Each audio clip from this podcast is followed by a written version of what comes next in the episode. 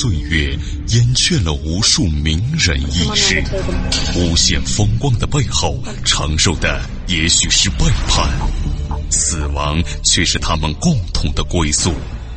历史长河沉淀了无数未知的人类文明，时光荏苒，当一切变得尘埃落定，谜底悄然揭开。虚幻的高塔瞬间崩塌，纵古今，横万里，石破天惊，惊天大幕。各位听众，大家好，我是卧龙先生，欢迎继续收听本期惊天大幕。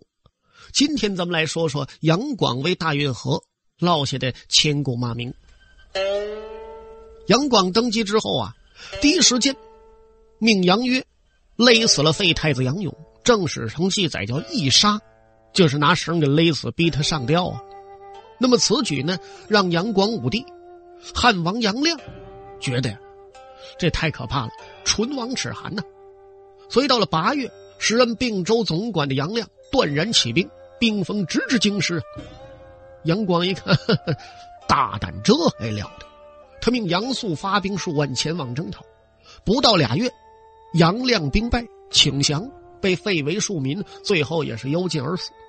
那么到了这个时候啊，咱们说杨广四个同父同母的兄弟，有仨已经死于非命，未得天年。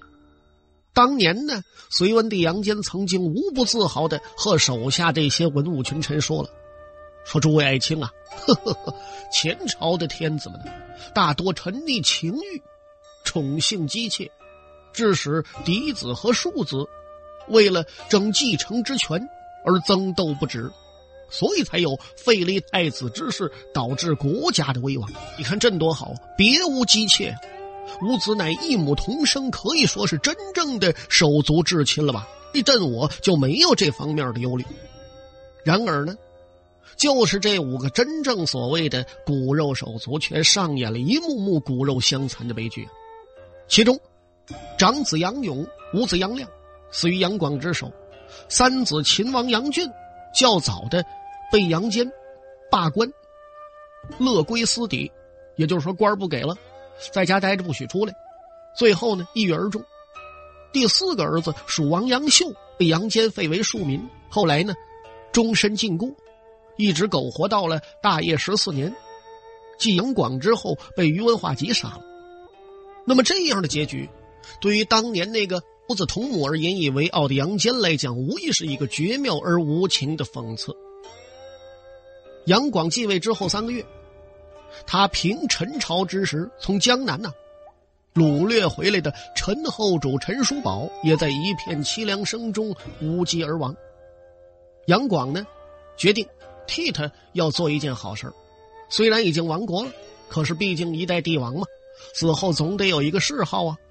杨广认认真真的翻阅了好几遍《一周书》，治法解，左看右看，前思后想，挑了一个字儿，叫“杨”。那么释法呢？对这个“杨”字的释义啊，是号内远里曰杨，去里远中曰杨，逆天暴民曰杨。杨广发自内心的认为，对于像陈叔宝这么一个荒淫奢侈、不理朝政、最终导致国破家亡的人而言，再也没有哪个字比这个“杨”字更合适做他的谥号。可巧，十几年后，新朝大唐皇帝李渊和他的大臣们也是出于与杨广完全相同的想法，给他也上了“杨”字的谥号。结果呢，陈叔宝所得的“杨”字并没有被后人记住。反而是杨广的隋炀帝谥号，最终得以流芳百世，兆民皆知。倘若杨广地下有知，对历史跟他玩弄的这个黑色幽默，又会作何感想啊当然了，隋炀帝是后世的叫法，杨广给自己的定位和期许一直是千古一帝。登基第二年春天，雄心万丈的杨广就把国号定为大业。可是，一切都禁锢的太久，一切都压抑的太久。从大业元年起，深藏在杨广胸中多年的野心、梦想、激情、欲望，乃至对种种唯美与奢华之物的钟爱之情，腾的一下子，就像冬天过后突然解冻的河流，像春天枝头瞬间绽放的蓓蕾，开始满目春光的在天地之间尽情奔涌，骄傲的怒放。在大业元年的三月十七，杨广下诏，命尚书令杨素、纳言杨达、将作大将于文凯这几个人负责大规模的营建东都洛阳。诏令一发呀，一举投入这个大规模建筑工程的工匠民夫，那就达到二百万人呐，那叫二百万呢！各位，不单这个，大江南北良材美食纷纷运到洛阳，用以修建显仁宫，而且你还得有工匠呢，奇花异草啊，珍禽异兽啊，你得装点园林呢。同时诏命建成之日，洛阳郊区和天下各州数万富商大贾必须迁居洛阳，干嘛呢？充实户口，繁荣东京啊！可是就在这个隋帝国开国以来规模最大的工程破土动工仅四天之后，杨广啊，又坐不住了，下了一道令，叫开凿大运河呀，告诉尚书右丞黄甫义。征调河南、淮北各州的男女民工一百多万人，女的也要啊！开始夜以继日的开凿通济渠。这通济渠呢，就是说由打洛阳西苑引导谷水洛水注入黄河，再从坂主，就是现在的河南荥阳市以北，引导黄河水经行泽，就是现在河南郑州市的西北，注入到了汴河，继而从大梁，就是现在的河南开封的东面。引导汴水进入泗水，最终呢汇入淮河。同时啊，又征发淮南民工几十万人，郡通古韩沟，再从阳山，阳山就是现在的江苏淮安市，引淮水南下到扬子，扬子就是现在的江苏扬州市南长江的渡口，最后注入长江。至此，这条全长一千一百公里、接连黄河、淮河和长江的通济渠被全线贯通啊。位于淮南的最后一段造的是最为壮观的，渠水宽四十步，两岸修筑了御道，遍植杨柳啊。从大兴，也就是长安，到江都，江都是现在的江苏扬州市，沿途建筑的行宫是四十多座呀。那个说这就行了，行啦呀，一点都不行。开凿大运河的命令发布了九天之后。杨广啊，又作起来了，再命黄门侍郎王弘，还有等等手下一些人，前往江南，负责制造大型的龙舟及黄龙赤剑楼船，就是各样船舶吧，数万艘。大业元年的五月，豪华的洛阳西苑开始兴建呢。据说这座苑园呢，方圆二百里，里头开凿方圆十余里的人工海，人工海其实就是人工湖啊。这人工海上呢，修筑有蓬莱、方丈、瀛洲三座仙山，高出水面一百来尺。山上的亭台楼阁齐步星罗呀，五步一楼，十步一宫，蜿蜒入海。沿着龙鳞渠两边筑有十六座离宫别院，宫门正对波光粼粼的曲水。每院呢，有一位四品夫人负责管理。十六座院落当中。殿堂楼观鳞次栉比啊，那可真是极尽奢侈华丽之能事。西院建成之后，每逢秋冬时节呀，你看吧，院中树叶凋零，十六院的夫人呢，就命人用绿色的绸缎剪成这树叶的形状，挂在枝头上。一旦褪色呢，咱就换呢。因为夏天行了，树有叶它开花；冬天没有怎么办呢？就拿这个当。一旦那绿色绿绸子要褪色了，当时就换。所以西院当中一年呐，都像春天似的。尤其每回杨广来喽，呵，这十六院呢，不知怎么表现好了，争相的美酒佳肴，博取天子宠幸啊。那么这杨广呢，还一特殊爱好，他总喜欢呢，在有月亮的晚上，和数千名花枝招展的宫女骑着马上畅游西院。你就知道这西院多大了，并且呢，这杨广还有点文采，老爱自谱自写青叶游曲，写完之后啊，就命令马上演奏。这马上演奏可不是时间的马上啊，是坐的马上演奏。那么到了大业元年八月，杨广又坐不住了，开始南巡，从洛阳的显仁宫出发，到了江都。杨广所坐的龙舟啊，高四十五尺，二百尺，上有四层，最上头呢是皇帝接见百官的正殿，而且还有供皇帝休憩的内殿，有供百官办公用的朝堂。当间两层呢，一共房间一百二十间，都是用黄金碧玉装饰。下层呢，那就是宫女太监住的。皇后萧氏乘那船，叫什么呢？叫祥痴，规模呢比这龙舟小点有限。但是装饰啊一点不差，其余的，就是后宫啊、诸王啊、公主啊、百官呐、僧道啊，另外还有外宾乘坐的各种各样的船只数千艘啊，还有就是供禁军官兵乘坐的，以及装载各样物资的，还有数千艘船。军队船只呢，由士兵自己拉纤，也没有民夫。可是即便如此，总共动用的拉纤民夫，那也是八万多人呢。当时您是没瞧见的。就这支队伍，盛大空前，相接二百多里地，骑兵呢，在两岸保护，水陆各色旌旗迎风招展，和壮丽山川是交相辉映啊。尤其这船队所经州县五百里范围内，各级官府都得进贡食品，要饿了怎么办呢？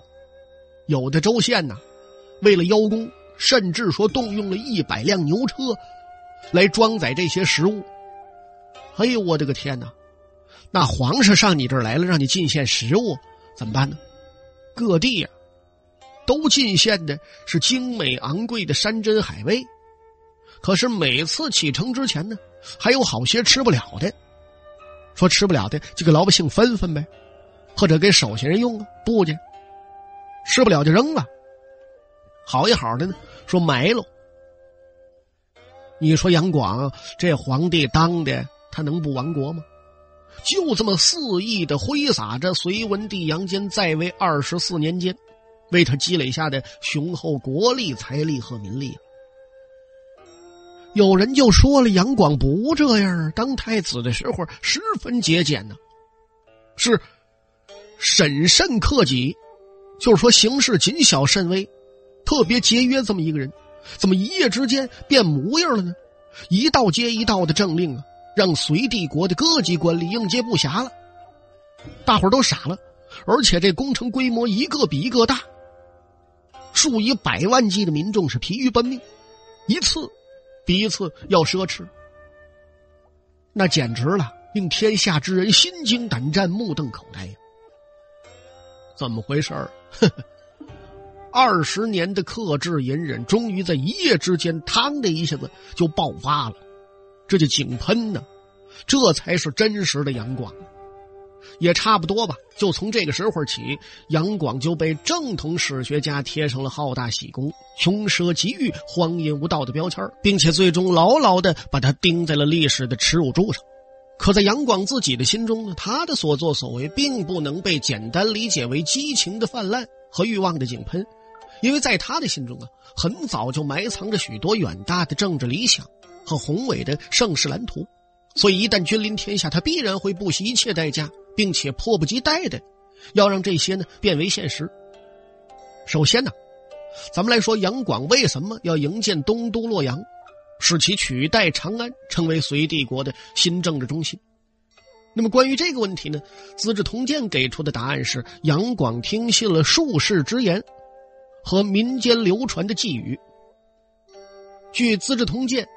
随记记载说，杨广刚登基不久的时候，有一个叫张求太义的术士，跟杨广说了：“说陛下呀，您命属木，而雍州呢，就是京畿长安呢，地处破木之冲，不宜久居。且寄语有言，重建洛阳，恢复晋朝之天下。”也就是说呢，这个术士一番蛊惑之言说动杨广，于是几天之后，杨广下诏营建东京。那么有的人就会问了，说杨广他初登基，坐宝座，刚当上皇帝，就要营建东都，是这么个事儿吗？就是出于迷信无知，被人给糊弄了，而且耗费无数的人财力，要重建一个新洛阳，就因为这一句话，那当然不可能。众所周知啊，隋文帝在位期间呢，虽然说疆域上实现了天下一统，但是北方和南方呢，实际上仍然貌合神离。毕竟呢，南北两地那已经分离隔绝了三百多年了。历史刻下的伤口虽然已经停止流血，但是横亘在他们之间的那道无形而巨大的裂痕，难以在短时间内被表层的统一所缝合。那么，所以说这种裂痕不可避免的就表现在了政治、经济、文化、社会风尚、民间习俗各个方面。那么这么一来啊，也就严重削弱了一个统一国家所应具有的凝聚力和稳定性。而京师长安呢？地处帝国西北一隅，关河悬远，兵不复及。也就是说，一旦山东、萧山以东啊，或者江南地区发生叛乱了，等中央得的消息做出反应的时候啊，不但已经贻误战机，而且地方上很可能已经遭到破坏了。所以呢，为了加强中央政府对四方疆域，尤其是江南地区的控制，为了南北两地能够消除历史隔阂。完成从形式到精神上的真正统一，在地处南北结合部的洛阳，营建一座新都，把帝国的权力中枢从西北一隅迁到中原地区，那就是势在必行的了，是隋帝国长治久安之计。也就是说，一旦迁都洛阳，则空以三河，固以四塞，水陆通，共富等等，都可以实现。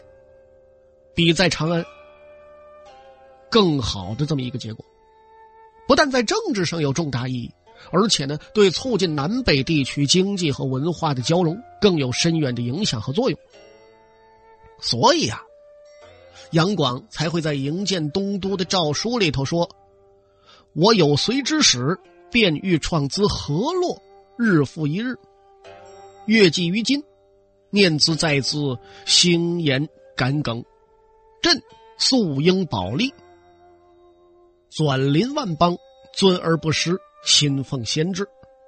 那么这段话的意思就是说呢，有隋一朝赵始之日起，便想要以河洛地区为创业之地，日复一日，一直到现在。由于长久的思虑挂念这个事儿，所以呢，一讲起来就令人激动，以致哽咽。朕我也就是杨广啊。奉承大宝，君临天下，一意遵行而不敢忘却。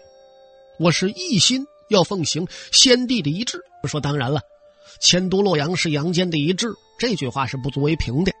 但是呢，我们最起码可以从杨广的自我表白中看出一点，那就是营建东京、迁都洛阳是他长久以来深思熟虑的一个政治构想和战略的决策，那绝对不是听信术士胡说八道的结果。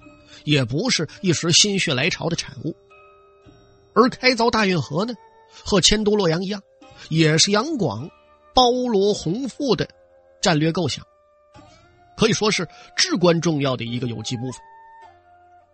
因为继大业元年开凿通济渠之后，杨广又在大业四年下令开凿永济渠，那么这个第二期工程同样征发了河北诸郡一百多万民工，先疏浚了。沁水下游，使之与黄河贯通，再利用一些天然河道北上，直贯涿郡，也就是现在的北京，全长一千公里。大业六年，大运河第三期工程江南河破土动工，以京口（京口就是现在的江苏镇江啊）为起点，引长江水经太湖流域，直到余杭（就是现在的杭州），入钱塘江，全长四百多公里。那么至此呢，这条世所罕见、全长两千五百多公里的大运河，终于完整的出现在了帝国臣民和无数后人的面前。对杨广来讲呢，这是一项空前绝后的创举；对历史来讲，这是一件震烁古今的杰作呀。对数百万承担开凿工作的民工而言，这是一条榨干他们血汗，甚至剥夺了他们生命的血泪河，是一根极尽。大江南北民脂民膏的吸血管，对隋帝国而言呢，这是一条贯穿南北的经济大动脉，一条弥合历史裂痕的文化纽带，一条造福后人、利益万世的黄金水道。那么，对于今天的我们来说呢？这既是让人惊叹的历史奇迹，是一笔丰厚的文化遗产，也是隋炀帝逆天虐民、实施暴政的一个有力证据和直观说明。所以说，大运河似乎什么都是，可似乎什么也不是。那么，如果我们要追问大运河到底是什么呢？杨广开辟大运河到底是功是过？那么，首先我们就不得不承认，大运河确实关乎当时社稷民生，是一项重大的基础设施建设。通济渠、永济渠、江南河，加上隋文帝时期开辟的广通渠，地跨南北，横贯东西，沟通了渭水、黄河、淮河、长江四大流域的航运。全线开通之后，商旅往还，传承不绝。这是《旧唐书》上的记载。极大的便利了民众的往来、商业流通和国家漕运，推动了南方地区的城市开发，繁荣了社会经济，同时促进了南北两地文化融合交流。皮日休不是有一首《汴河铭》吗？怎么回事呢？说是晋道隋王为此河，至今千里赖通波。若无水电龙舟事，共与论功不较多呀。他说。北通竹郡之余商，南运江都之传书，其为利也博哉。然而呢，毋庸讳言，这一切啊，都是建立在百万民工的累累白骨之上的。大运河的三期工程，包括营建东京的工程，所征调的数百万民工，全部都是无偿劳动，男丁不够，征伐妇女充役。面对官府强行加在他们身上的劳役，老百姓被迫放弃了田间生产，背井离乡，甚至说抛家弃子，奔赴到千里之外的工地上。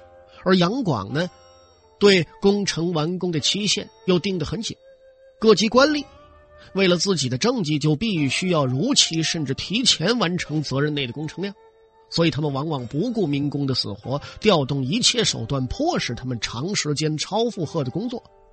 如果民工们忍受不了这种劳动强度，等待他们的只有鞭子和拳脚。